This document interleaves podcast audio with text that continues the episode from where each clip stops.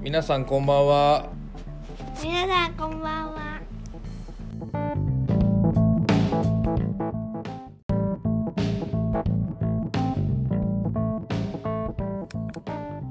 お疲れ様です。お疲れ。お疲れです。ちょっとね、娘がいるから、はい。乱入してくるかも。じゃあ今 日はちょっとさっきオープニング撮ったら、ははいちょっと頑張って、あの、と言ってくれたんだけど、ああはいだから使ってあげないとなと思ってるから、後で楽しみにしてて。わかりました。今でもちょっとオープニング YouTube 見てるから、多分帰ってこない。じゃあささっとオープニングコール始めますね。そうだね。えー本日は2021年4月10日の土曜日、お野戦病院的ウェブマーケティングディレクションラボ第5回ですかね。そうだね。はい。進行アシスタントの数です。えー、メイン、DJ と言っていいのか、MC と言っていいのか な。DK です。よろしくお願いしますよ。ろしくお願いします。あの名前的にさっきあの DJ っていうお話あったんですけど、DK と絡んでて、ああ、DJ、DK になっちゃうね。じゃあ MC、はい DK の方がいいのかね。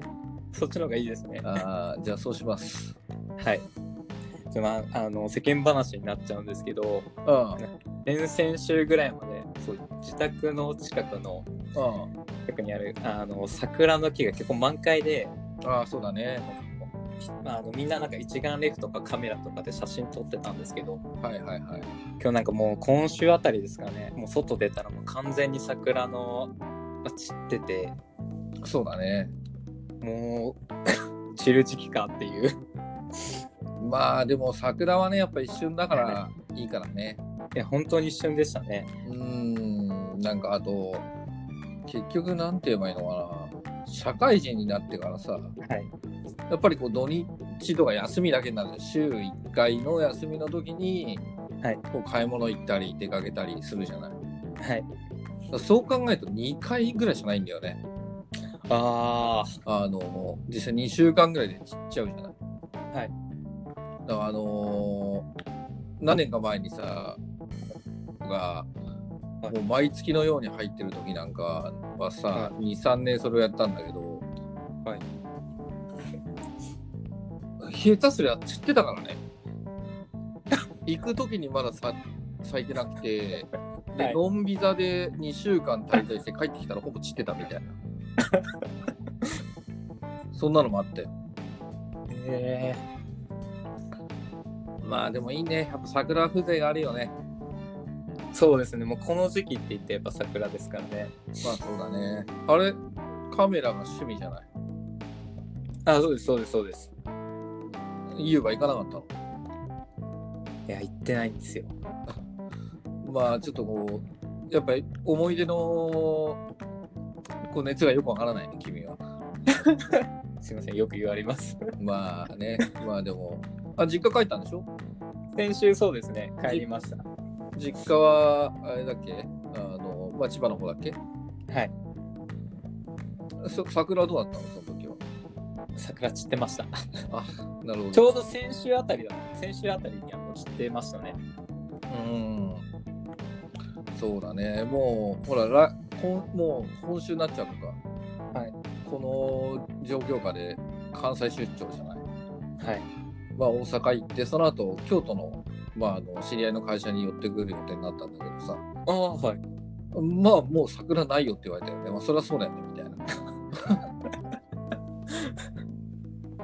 まあ、なんで、ね、あの、仕事をしっかりやった上で、まあ、久々に、もうね、京都7年ぶりなんだよね、実際。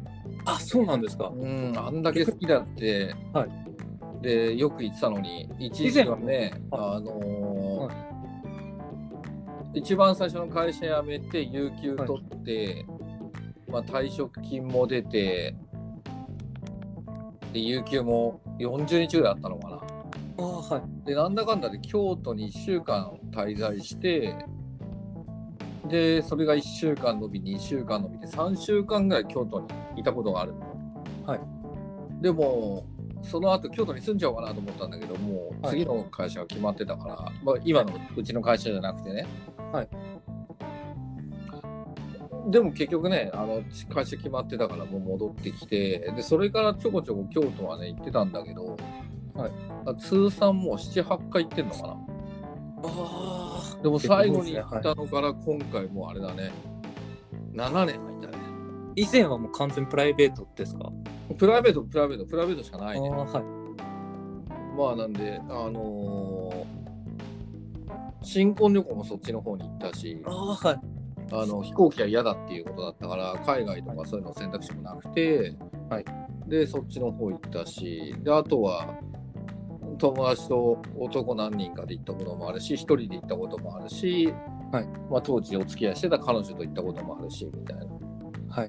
らもう春夏秋冬4シーズン全て京都は経験したことあるよ雪の京都も見たしあ桜の京都ー羨ましいですよ。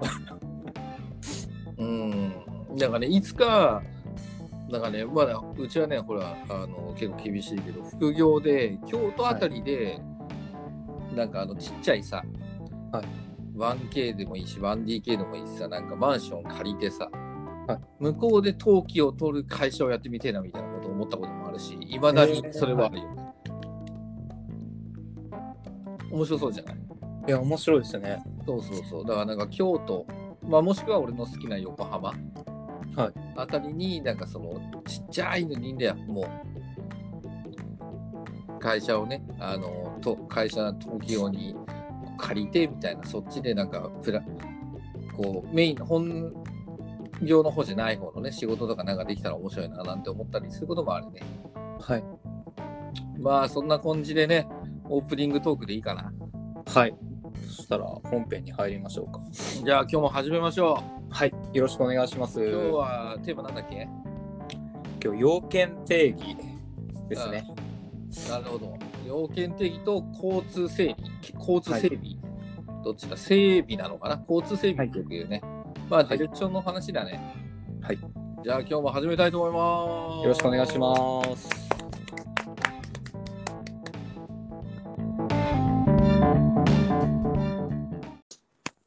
はい。よろしくお願いします。はい、よろしおく願いし。ます。今日もあれかい、ツイッターで調べていくスタイルそれとも、思うことを話していくスタイル、あ、思うことでもどっちでもいきますか。こうせこのあれでしょ2週間ぐらい1週間ぐらいかはい結構数的にはきつい週だったんじゃないのなかなかバタついてますしたね。 ねあの、各方面から厳しい指摘もありつつはい。大丈夫心折れてない正直かなりシェアを狭まってたと思います。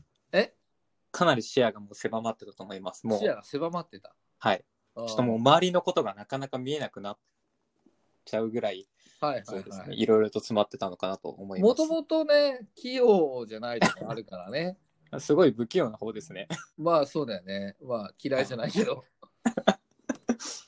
どうしますいきなり要件定義からでいいですかね。まあ構わんよ、なんかそもそも要件定義とはっていうので、まあ、ちょっとうん調べてみたんですけど、はいまあ、リグさんでちょっとうまくまとまってたんで、ちょっとそれ言ってみようかなと。あどうぞ。はいまあ、要件定義っていうのがそもそもシステムやソフトウェアソフトウェアの開発においてうん実装すべき機能や満たすべき性能など明確にしていく作業のこといわゆる上流工程の一部で実際の開発実装作業を始める前に行う作業の一つである、そうだね要件定義では、はい、いいよ。はい。続けて。要件定義では利用者がそのシステムなどで何がしたいのかをもとにそれを実現するために実装しなければならない機能や達成しなければならない性能などを開発者が検討していく明確にしていくまとめられた成果は、まあ、要件定義書として文書化されることが 多い長いな。結構長かったですねはいまあでもね、そのシステムとか IT 用語って言えばいいのかな。はいあとマーケティング用語もそうなんだけど、はい本来そういう意味じゃないよねみたいな言葉が、なんかそれをこうなんていうのかな、想像させるのに、はい合ってるよねみたいな感じで、あの使われることが多かったりするなっていうのはあるよね。はいあ結構さあのパッと今出てこないんだけど普通に使ってる言葉とかだから今の要件定義のもそうじゃん、はい結構普通にいろんなこの我々の業界だったら普通に使ってみんなそうですよねってなるけどさ、はい意外とこれシステム開発の用語なんだよねとかさ分かりにくいですよねただ言葉としてはうんだからねあの気をつけないといけないのが、はいこっちがそういうふうに使ってるからといって、はいあの相手も同じ意味になってるかどうかっていうのはまた別だよっていうのは、はいなんか気をつけて使った方がいいかなって思う時はある。はいあのーこれビジネスマナーの話にもなるんだけど、はいあの正しい敬語の使い方って意外とね違かったりするのよ。はいでこれがなんか正しいと思って使ってるものが意外と調べるとさあのそれは失礼な言い方になっちゃいますよみたいな風になっててさ、はいで楽し正しくはこういう風に言うべきですみたいなだからお休みをさせていただきますとかっていうのは相手によっては別にあなたにささせてもらってるわけじゃないから、はい過剰敬語になっちゃったりするよみたいな時があるのよ。はい、あのだからメールでさ例えばカズがか俺の代わりに DK はお休みを取らさせていただいてますとかってお客さんに言っちゃうとかさ、はい、それって正しく使うと違かったりするんだよね。はい、ただその相手が例えばすごい目上の人とかあの経験値のある人でその人がそういう意味合いでこう覚えてない時ってあるんだよね。はいそうなってくると逆に相手によってはそれを失礼と取られて、はいであれこれ正しいふうにあのちゃんと調べたのに失礼なんですかみたいになっちゃうこともあるんだよ。はい、だからね意外と言葉ってやっぱね気をつけないと危なかったりする。はいで、今、要件定義っていう話をしたときに、一番いいのは、まあ、要件って、要は希望するさ、内容ってことじゃない。だかはらい事項ってことでしょ、要求する事項が要件定義なわけだから。はいだからそう言えばいいんだよ。まあ、今回の案件で、ご希望とされてる事項はこれですみたいな感じでまとめると要件定義になるよね、みたいな。はいだって交通整備とか交通整理だってそうじゃん。それもともと道路交通法とかの言葉なんじゃないのみたいなさ。はい。そうならない。大丈夫なんか打ってばっかになってるけど。はいちょっとメモ取りながらああ、なんかね、勉強になるからメモも取ってるんだろうけど、そうすると返事がおざなりになるっていう。はいなかなか。録音しときゃいいんだよ。はい。あのーそうだね。議事録をうまく取る方法ってわかる存じてるご存知重要になるポイントだけ押さえておくってことですかねああ、まあそうだね。あの、でもちょっと違うかな。はい。あの、議事録のポイントっていうのは、正しく認識しとくことだよ。はい。あの、人って結構、変換して覚えちゃう時あるんだよね。はい。要は自分の気持ちを入れちゃうっていう。はいだからこういうふうに相手が言ってたけど、自分はこう思ったとかさ、こういうふうな意味だと思ってるとか、こういう気合いにしたみたいな感じで受け取るじゃない。はい。インプットの時に。その時にそれを疑似で取っちゃうとアウトなんだよ。事実じゃないじゃん。要は相手が言ったことってそうじゃないようかもしれないのにそう取っちゃったりするじゃない。はいだから議事録取る時って、あの、事実をその淡々と取るっていうのが一番のポイントなのよ。はい。で、それが慣れてないうちに関しては、一番いいのは本当録音だよ。で、後で聞き流すみたいな。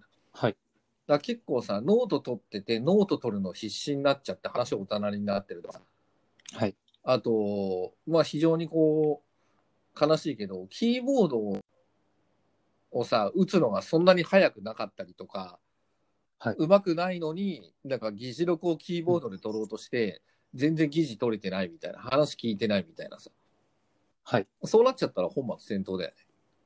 はいで、話って進んじゃうからさ。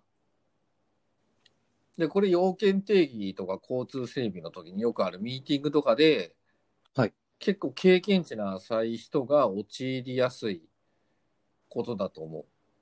はいであの、議事取るのに必死とかさ。だって私、社内の会議で議長やりながら議事やってるからさね。でも申し訳ないけど、誰よりも議事上げるの早いでしょ。早いですよ。まあでもこれも裏技があって、はい、ご存知すいません、教えてください。存じないですって言わなきゃダメだよ、そこは。はい。教えてほしい。はい、存じないです。うん、構わん よ。これね、俺の最近好きな、でまあ、昔から好きなんだけど、はい。ポッドキャストでもすげえハマってるし、はい YouTube でもハマってるトータルテンボスのやりとりなの。ああ、はい。うん、覚えて。はい。トータルテンボスが、こう、存じ、ぞご存じとか、存じねえよとかって返したりとか、はい。構わんよっていう、そういうやりとり ですよ。ちょっとウィキ、あとでウィキペディア見といて。はい。トータルテンボス大好きですから。サンドイッチマンとトータルテンボスは最近、ポッドキャストですげえよく聞いてるね。えー、はい。で、なんだっけ議事議事録の、はい。ああ、裏技か。議長やってて、なんで議事やってて早いのかの裏技か。はいだから議長やってるから、進行を考えてるからなんだよね。はいだからある程度もう、始まる前にこれ話す、この順番で話すみたいなのを、はいアジェンダみたく作っちゃってるのよ。はい。で、自分が話すこともある程度台本決めてて、はい。うん、若干こういやらしいけど、こういう話題を振ったら、多分こういうリアクションが起こるなとかさ、はい、この人だ、多分この言ったら、この人がこういう反応するんだろうな、こういうこと言ってくんだろうなみたいなのも、はい、結構俺は想像しちゃってるのよ。はい。だから、7割ぐらいはもう議事録ができてる状態になって、議長やってんだよね。はい。で、あとの3割とか、自分が予測してなかったところの部分か。はいを書いてるだけなのよ。だから早いのよ。みんなみたいにゼロベースで書いてないからさ。はい。で、これはその要件定義のを聞きに行くヒアリングとかオリエンの場でも一緒で、はい。あ、多分こういう話をするよな、こういう風な着地をさせたいよな、って言ったら多分こういうようなことが出てくんじゃないのかな、みたいなのを、はい。ある程度も予測して絵を描いていってるのよ。はい。だから多分まあ一緒にね、打ち合わせ行ったりとかオンラインのやつ参加してると思うけど、そんなにブレないでしょ。はい。で、ね、みんなみたいにこう、1回目でずれてることもないから、ちゃんと進むしさ。あとはもうなんかちゃんとスケジュールほど守ってよっていう最低限のところぐらいしか苦戦してないじゃない。 はい。だからそこが、ディレクターとしてやっぱ経験値なんじゃないのかなと思うけどね。ある程度もう、自分の中ではこういう話をするよなとかさ。はい。で、多分この分野は自分が得意じゃないから、はいこの人に入ってもらいたくて、で、この人にこういう風な意見を言ってほしいから、こういう議題を用意してみたいなのもある程度用意して書いてんだよね。はい。だからそんはい。なんか真剣だね。後で聞き流せばいいんじゃない の別になんかそんな。あれだよ。リスナーのね、ミカさんから言われたよ。はい。なんか、君のはい、はいっていうので、はい。あのー自分が会社に勤めてた時の新人時代を思い出しま した。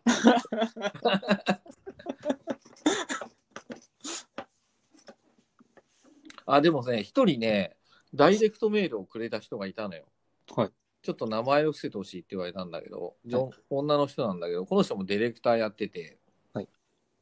えっ、と、まあ、DK さんとカズさんでは、ディレクターとして、どういう風になったら危ないっていう、これなんだ、リスクマネジメントしてますかって書いてあったね。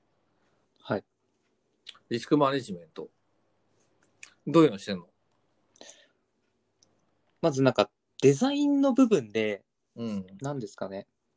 まあ我々デザイン会社なんだよね。ウェブサイトとかよく作る、まあ自分ウェブサイトとか基本的に作るのをディレクションやってるんですけども、はい。やっぱり大事なのってその、まあ、全体的な進行管理がぶれないってことじゃないですか。うん。まず最初にそのデザイン出しの時にデザインのこと言われたらもうキリがないので、まあ、先に大枠だけやっぱりまあ、確認してもらうようにっていうところで、はいはいはい。これ DK さんからも教えてもらったこの受け売りなんですけど、ああ、まあ、ないはんか、どっかで聞いたことあるなと思ったら、そうだよ、ね。これは一番大事にしてます、自分。ないきなりつく作り込まないってことね。はい。ああまあ、そこな大事だのよで、ねここだ。け見てくださいねっていう風な言い方は最近よくしてますね。ああ、なんかそうだね。はい。ああ、それそうだね。大事だと思う。いいと思うよ。ああ、素敵じゃない。ちゃんと身になってんだ。ありがとうございます。まあでもそうね、あのー怖いのはやっぱさ、よく言うんだけど、まあ例えば山登りでさ、はい富士山登り始めましたみたいなさ、で、なんかルート確認しながら普通行くべきで、迷った時にさ、相談するべきなのに、なんかそこそこ行っちゃってから、なんかこのルート間違いじゃねえみたいな気づいて、はいそっから連絡取るともうきついじゃない、富士山クラスの山になると。はい。だからやっぱ最初にある程度のルートを決めるとか、はいこのルートでいいよねとかこうあこういうことがあったら例えばどっち口から登ろうねとか、はいちょっとおかしいな天候がおかしいなと思ったらここに行く前にあの連絡取ろうねみたいなさそういうちっちゃいマイルストーンっていうのは立てといた方がいいよっていうね。はい。あともうその認識ずれになった時になんかこう戻れないとこでやらない方がいいからねみたいなのを言ったつもりだったんだよね。はい。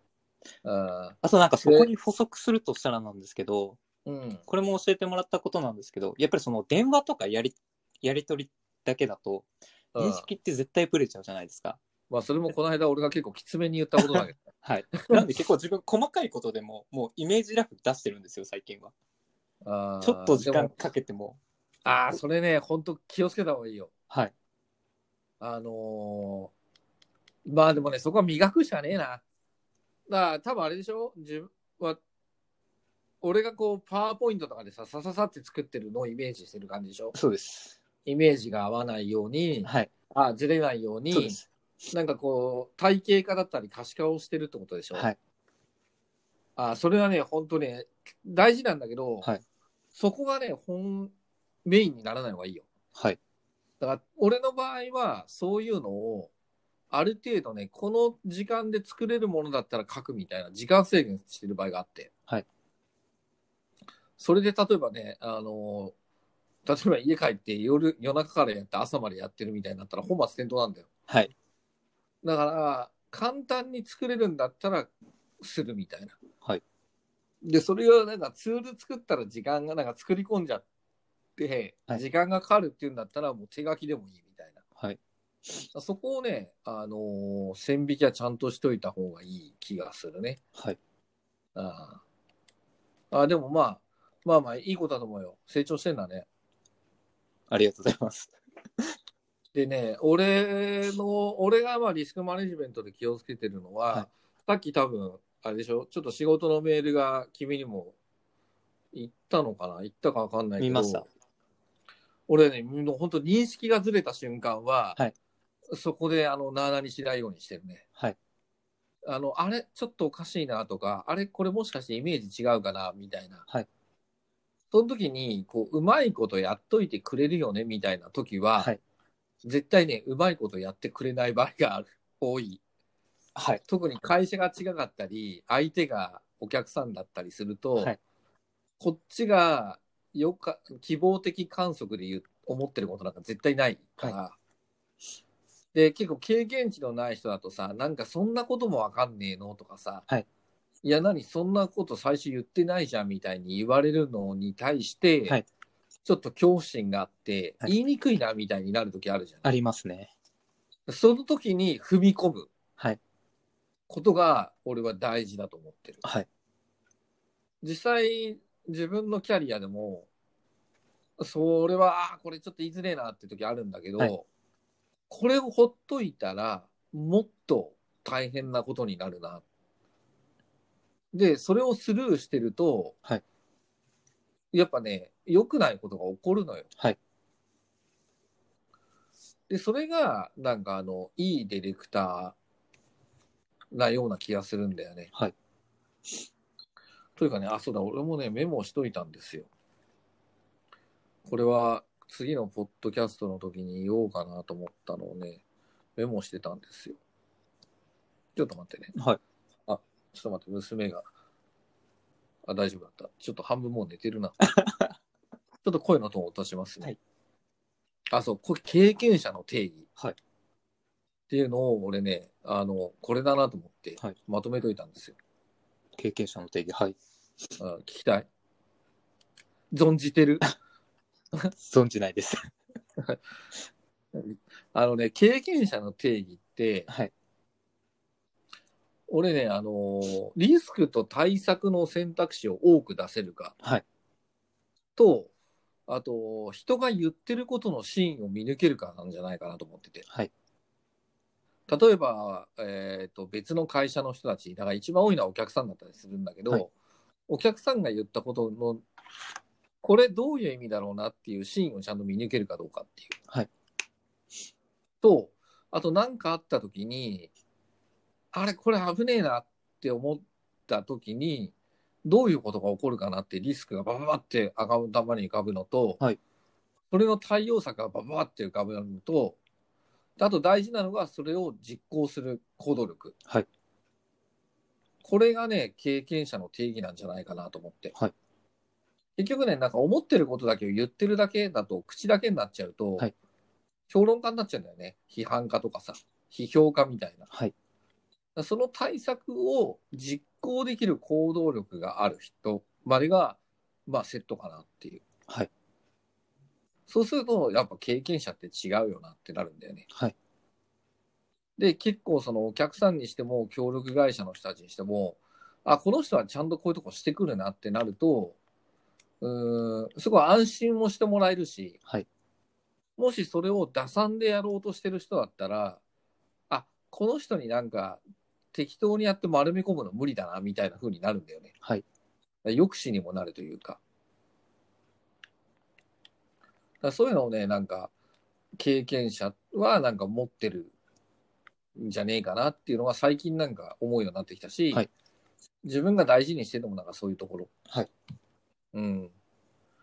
そうするとやっぱこの人がいると違うなとかさ、この人がいるとうまくいきそうだな、安心だなっていう風になるじゃない。はい。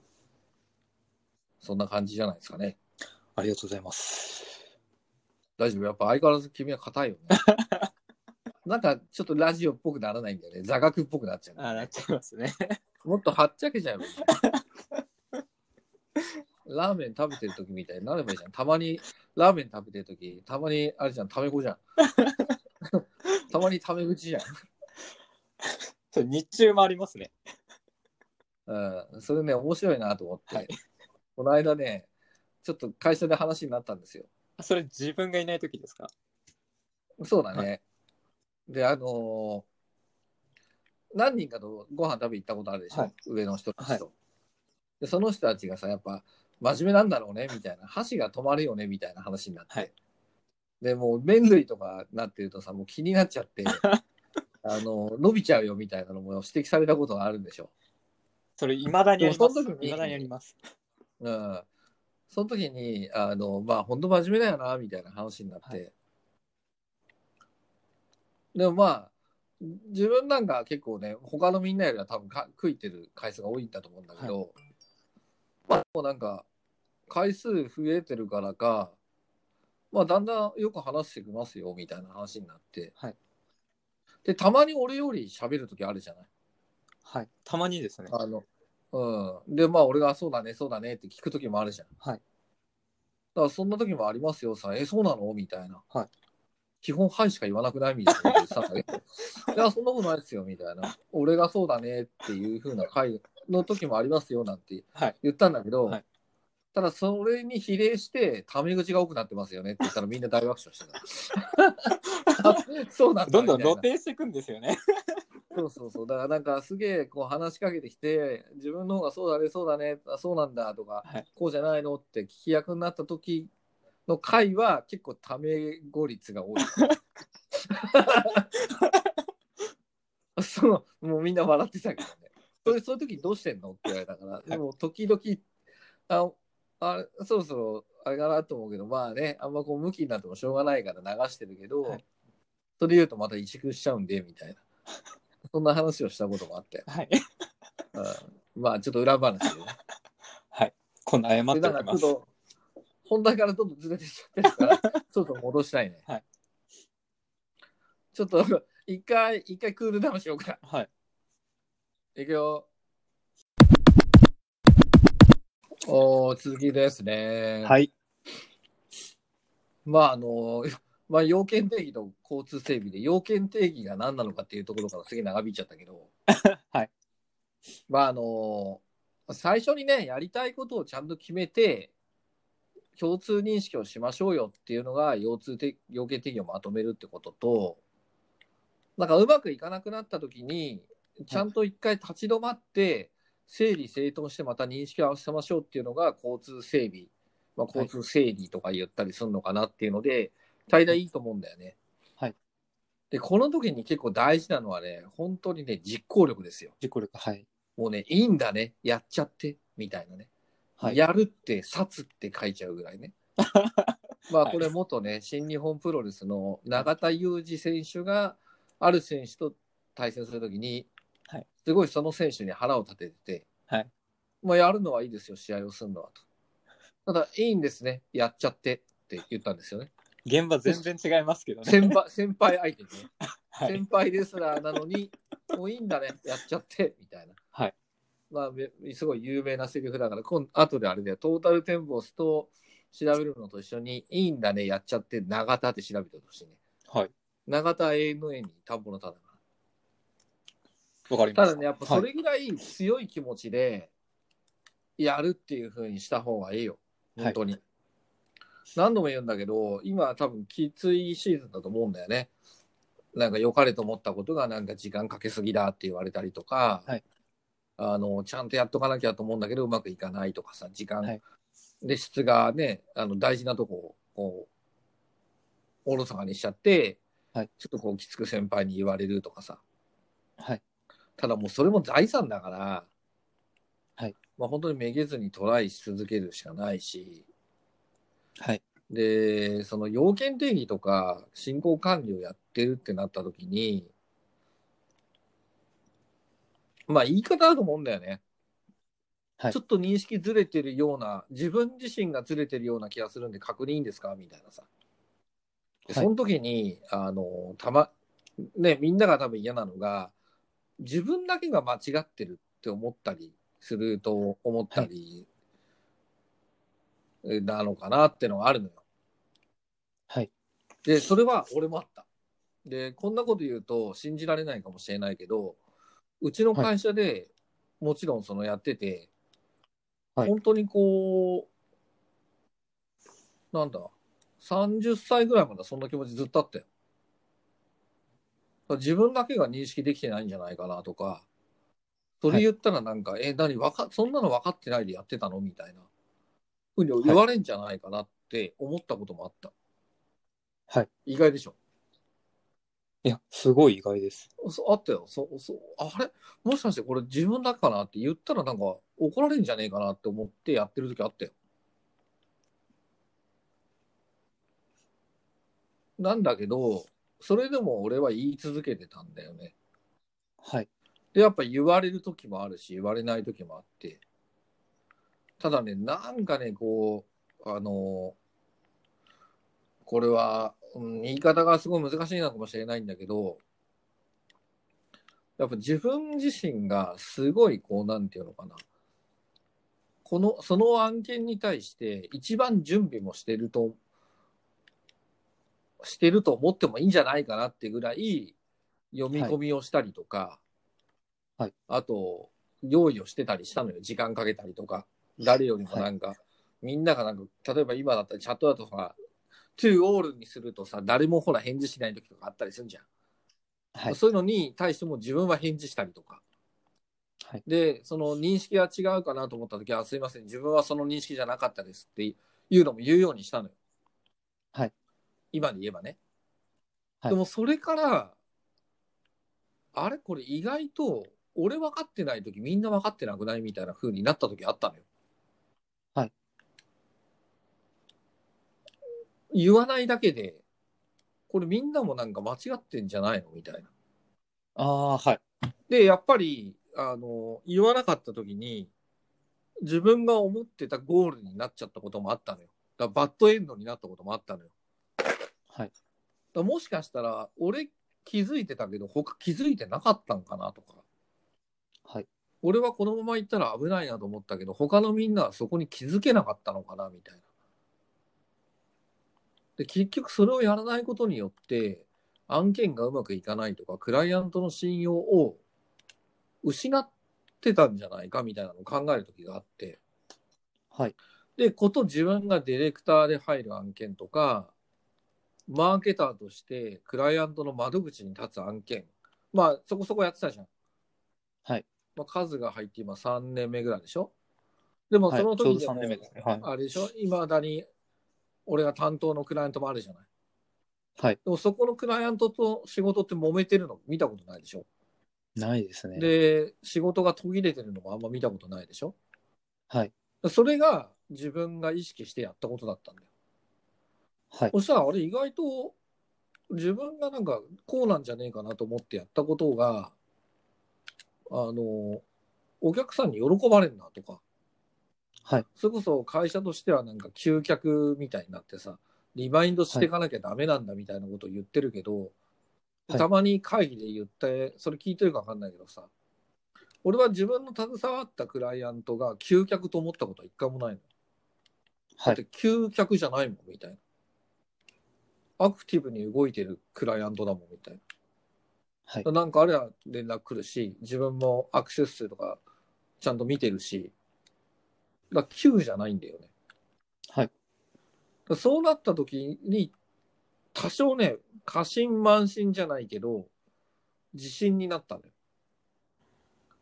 あれこれもしかしたら認識ずれたんじゃねえかとか、みんなば、は意識がバラバラじゃねえかとか、クライアントチーム、あと自分たちの社内のチームを含めて、これちょっと認識合わせねえとやばいんじゃねえかなみたいな。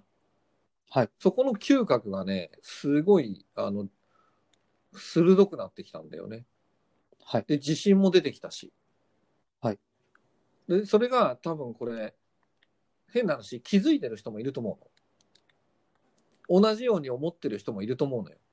はい。なんだけど、それをこせないかはまた別だよねっていう。だからそれが行動に起こせるか起こせないかっていう。はい。だって思ってても言わなかったら思ってないのと一緒でしょって言われちゃうでしょ。会議とかでさ。はい。で、思うんだったら間違えてもいいから言った方がいいよって言うけど、そこのさ、度胸とかってあるじゃん。はい。どうしよう、間違って言ったらどうしようとか、例えばそんなこともわかんないのって批判されたらどうしようみたいなさ。はい。でもね、そこはね、本当思われてもいいから言った方がいいと思うよ。で、だんだんそれで強くなってくるし、俺もそこを、何、そんなのわかんないのって言われたこともあったし。はい。ただ、あれ、いつの間にか、俺、ね、実際俺がじゃあ会議とか社内のことで言って言われなくなったじゃない。はい。だからそれはやっぱ自信をつけたよね。自分自身。勉強もしたし。知識もつけたし。はい。経験値も上げたし。うだんからそうなった時に、うん、だから自分が多分一番最初にそういうのは気づく嗅覚を、覚悟を持ってんだなとかさ、よく言うけど、見えないものを見えるようになった方がいいよっていうのは本当そういうところ。見えないところを見えるようになるっていうのが、やっぱりこう、こういう風に言ったらこうなんだろうなとか、こういう流れの時ってこうだろうなとかさ、はい。その時にこういうアクションしたらこういうことにもなるだろうな、みたいな。ちょっと先見の明みたいなね。はい。ちょっとかっこよく言うと未来が見えるみたいな。はい。だ例えば、社内で俺が数に注意してて、はい。それをその先にいる誰かが聞いてたと。はい。で、その誰かはどう思うだろうな。あの子だったら、彼女だったら、彼だったらこう思うだろうな。はい。そしたら、それは、あの、仲いいあの人にこう言うんじゃねえかな、みたいな。そしたら、この人たちはこういうふうに返してくれんじゃないだろうかなって。そしたら、部内の空気がちょっと変わるよねっていうところまで見てるとかね。そんな感じ。そういうの案件レベルでもやれるようになると、はい。意外とね、見える範囲が増えてくるよ。で、その見える範囲っていうのが、このまま行ったら危ないなっていうラインが見える人とほど、チームで組んでて楽なことはないのよ。だって一番辛いのは本当うまくいってない時じゃん。はい。クライアントからも不満が出ちゃって、社内もうまくいってなくて、時間がかかって、できるかできないのラインになっちゃって、みたいなさ。はい。で、要件定義もなんかちょっと要件もどんどんよオーバーライドしちゃって変わってきてるなとかさ。はい。でもなんかクライアントからはやるって言ってくれたじゃないですか、みたいになっちゃってるなとかさ。はい。でもなんか社内のなんかね、意識はなんかみんなバラバラになってるなとかさ。はい。これがきつい時でしょ。はい。で、それをこう、ね、相談した時に、え、何してんのって言われちゃうのが怖いわけじゃん。はい。だからそうならないためには、やっぱりこう、嗅覚、 嗅覚を研ぎ澄ませばいいんだよ。はい。これちょっと間違ってるかもしれないんですけど、うん。すごい自分そこら辺のセンスっていうのがす全然ないと思ってて、まあ、まだね。はい。そこら辺なんか合わせてビジネスセンスとかっていう部分になると思うんですけど、ああ、そうだね。そっちマイのナス要素も強いね。前なんかちょっと一つ教えてもらって、ああ、そうかっていうのが思って、やっぱりその、お客さんに電話するときも、うん。うん。自分今までその、普通にそのまま直接かけること多かったんですけど、そまあ、一回先にアポイント取って、まあ、お電話させていただいてもよろしいでしょうかって、一回アポイント取ってから、まあ、することが、まあ、すごい大切なんだなっていうのが、 うん。最近なんかその、ネットの記事見て、まあはいどっかの社長さんがやってたことだったんですけど、お結局なんか仕事ができない人って、まあ、そういうところにも気づけないみたいな記事があって、うわ、これもう、もろ自分じゃんっていうふうに思ったんですけ ど、あれ、それが俺が言ったことだっけはい、言われました。なんだっけああ、ちゃんと言った方がいいんじゃないのはい、ああ、なんかね、こまあ、ビジネスセンスの話になるかわかんないんだけど、相手は人じゃない。人対人じゃん、結局。はい。で、あと、その、使い分けだと思うんだよね。だから、あの、さこの間も言った通り、電話か。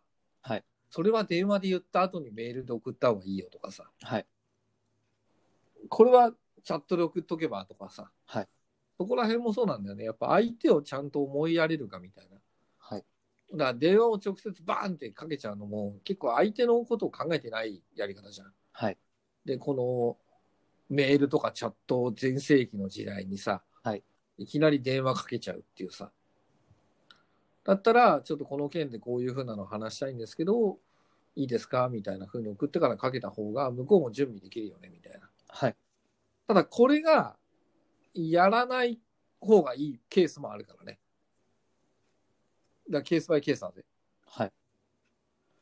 まあ変な話、ビジネスって交渉戦だからさ。はい。まあどっちが有利につなげるかみたいな世界にもなるじゃない。はい。で、事前に、例えば交渉で、まあここに関しては申し訳ないけど、相手にこう理論武装されたら困るみたいな時に、はい。わざわざ手の内開いてチャットから送っちゃうと向こう構えちゃうじゃん。はい。だったら、その、なんていうのかな。考える時間を与えないでやるっていう場合は、直接すぐに電話した方がいいよね。ああ、はい。だからそこは必ずしも全部が全部正解ではないよね、みたいな。はい。うん。で、これね、あのーたまたま、プロレスラーのさ、はい。今、まあトップレスラーの一人なんだけど、岡田和親選手っていうのがいるんだけどさ、はい。年的には31、2ぐらいなのかな。もう、あ鼻を、あれかなチャンピオンになってからどれぐらいなんだろうな。結構な年数経ってんだけど、若いうちからもうチャンピオンになっててさ。はい。で、それの後輩との対談の記事がさ、はいたまたま目にかかってさ、あ懐かしいなと思って見てたんだけど、はいその時にやっぱプロレスラーとかってさ、もうサッカーとかもそうなんだけど、音あれ音楽やってたんだっけやっっててないないです。まあ、バンドとかも先輩とかのことさ、結構めちゃくちゃなんだよね。はい教えてもらうんだけど、あれ、この人言ってることとあの人言ってること違うななんて結構あって。はいまあ、そんなんザラなのよ。はいでもそれを、その時に、あの人と違う、この人と違うって言ってるうちは、はいなんかまあ甘いなっていうふうに思ってさ、はいでそれをその岡田和親が選手がさ、はいそ。の後輩の選手にその後輩の選手ももうチャンピオン取ってるはい。だけどさ言ってたコラムにもうある種全部正解なんだよねみたいな。はい。でそのその人たちはそういう経験をして今成功してるわけだから,、はいみんな正解なんだよねみたいな、はだいからそれを自分が経験して自分にどう落とし込むかだよねみたいな言い方をしててさだかはい。らもちろんカズリンから見れば俺もそうだし他のね上司軍もいるじゃない、はいで A さん B さんいるじゃん、はいで先輩がいて C さんもいて D さんもいてみたいなさ、はい同僚がいてみたいになるじゃない。で、その人たちが経験して思ったことっていうのは多分どれも正解なんだよね。その人の人生。ね、それでその人たちは、それで戦ってきた経験もあるしさ、結果残した経験もあるわけだから。はい。なんだけど、それをカズがどういうふうに自分に落とし込むかっていうのが、やっぱり難しいんだよ。はい。教えてもらうことっていっぱいあるし、いろんなことを言ってくれるんだけど、それをどう自分に落とし込めるかっていうのが、すごい難しいんだよね。はい。だから、ね、俺と組んでることが多いから、俺の言われてることをそのままやってたって、性格違うんだからさ。はい。うん、参考にはしつつ、自分の色を出していけばいいんじゃないのかなとは思うよね。はい。うん。だからまあ、ね、聞き上手のディレクターでもいいと思うしね。ただ、推しに弱いとダメだからさ。はい。そこはなんかこう、前に社内でも上がってたけど、で、大手のレコード会社の ABEX の社員さんとやり取りしてた、うちのね、あのトップのディレクターなんかは、すごい腰は低いんだって、礼儀正しくて。はい。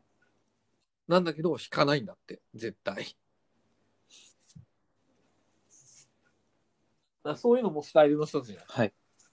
すごい腰が低くて丁寧なんだけど、いやー、それはすいません、ちょっと無理ですみたいな。はいそこは何とかしてもらえませんですかみたいな、絶対聞かないんだ。はいうん、なんだけど、こう別に強気で言ってくるわけでもなく、はいなんか無理やり通して、まあ立場もね、会社としては上じゃない、ABEX とかになるとさ。はいなんだけど、なんかそれを傘に出すわけでもなくと。はい。だから一個人としてやっぱ交渉の時に、うんそれは何とかしてもらえないですかねみたいな、そんな感じになるんだって。だからそういうのも一つのスタイルだよね。はい。まあ、ディレクターはだから奥が深いよ。まあ、ディレクターだけじゃないよね。営業さんだってそうだしさ。うん、プロデューサーとかもだってそうだし、デザイナーだってそうだしさ。はい現場監督だってそうじゃん職業を変えればさ。はいうん。なんかそこそこ話してるけど、そろそろ、 なんか本題を占める話題にした方がいいんじゃないただもう前半でき要件定義と交通整備って終終わっちゃったね。わって て。で、まあ、し し質問にも答えたしね。はいえなんか今日はそのツイッターとかフェイスブックとかで拾うスタイルではなかったですけど、はい、ああまあなんかまあこのこれも面白いいね。や面白いですね。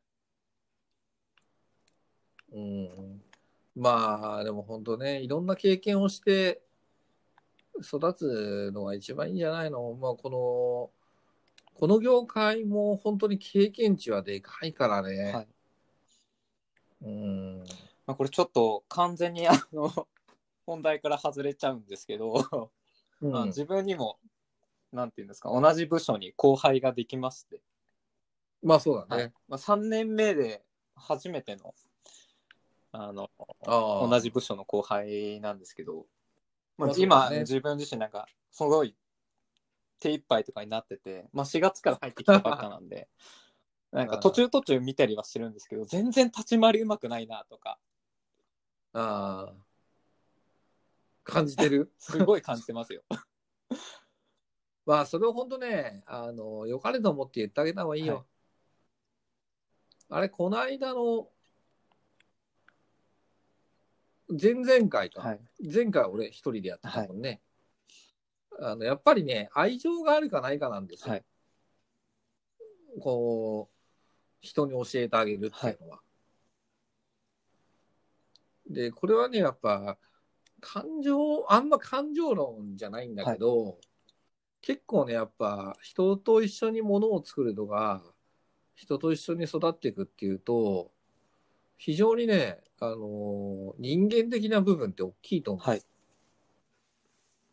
なまあ、それが何かっていうと、その、教育だったら愛情を持ってやれた方がいいよってとこだし、案件とかで言えば、やっぱ熱量を持ってやった方がいいよみたいなさ。はいであと、教育の時にね、結構やっぱりこう、ん大事なのが、まあ、この間ちょっと話も社内でもしてたけど、はいやっぱねだん常識感が合わない時みたいなのがね、やっぱこう人がねイライラしちゃうポイントなんだよな、はまあそこは3年経ってあ君があれじゃないの社会人としてなったから、その後輩の彼にそういうのを感じるんじゃないでもそれが正しいやり方、正しいことだと思う。はいでもそれがなんか、え、なんで彼ああやってな風に言われちゃうんだろうねってなってると、まあ君3年間何してたのってなっちゃうわけよ。だからそう感じてるってことはやっぱ成長してるってことだよ。ありがとうございます。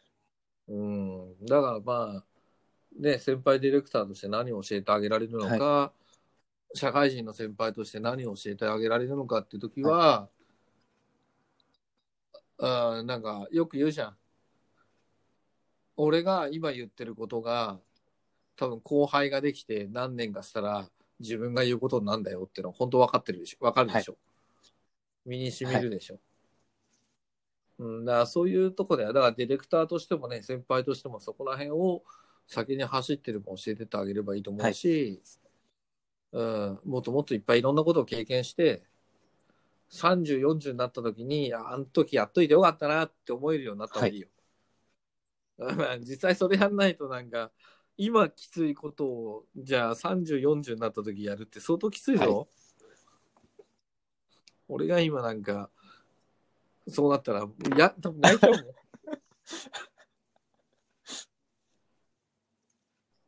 そこそこいい年なんだよな、俺って言いながら。そうですね。30になって、そうはなりたくないですね。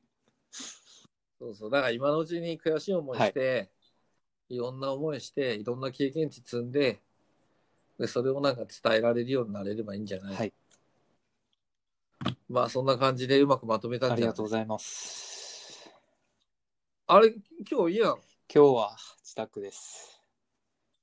久々にああれ出りゃいいじゃん。あ普通にこの後、 はい、高さんで。またプライベートの方で、はい。あ、そうなのなんかはあいんの、ご飯があるんですけど。あいやーいいやいいね。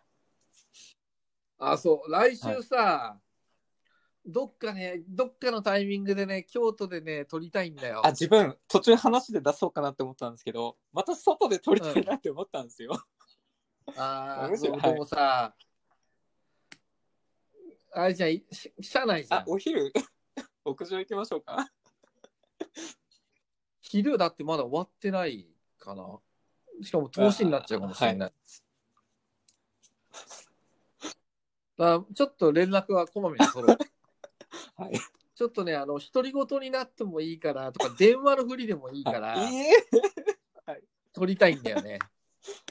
あの、お、京都の、大阪の空気か京都の空気で、今日は大阪、京都から一部お届けしてます。こっちはこんな感じだよ、みたいな。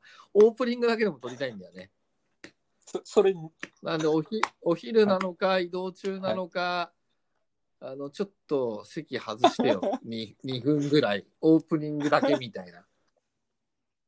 そんな感じで電話するかもしれないんで。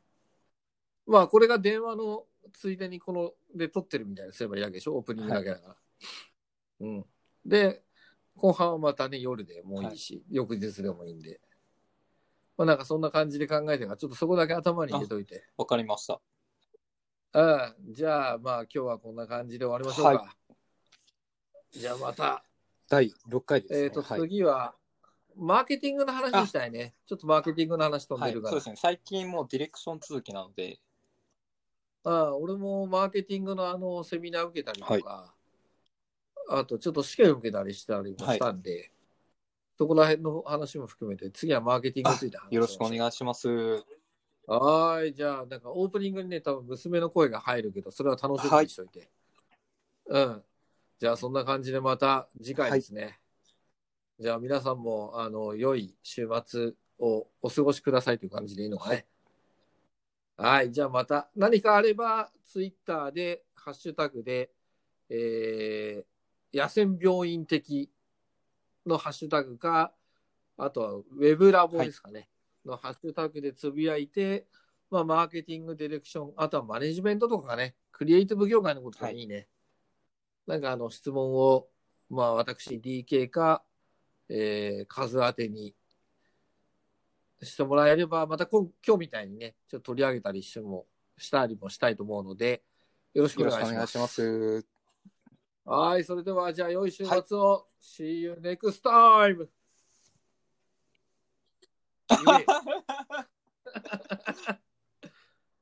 はい、じゃあ、See you next お疲れ様 time! です。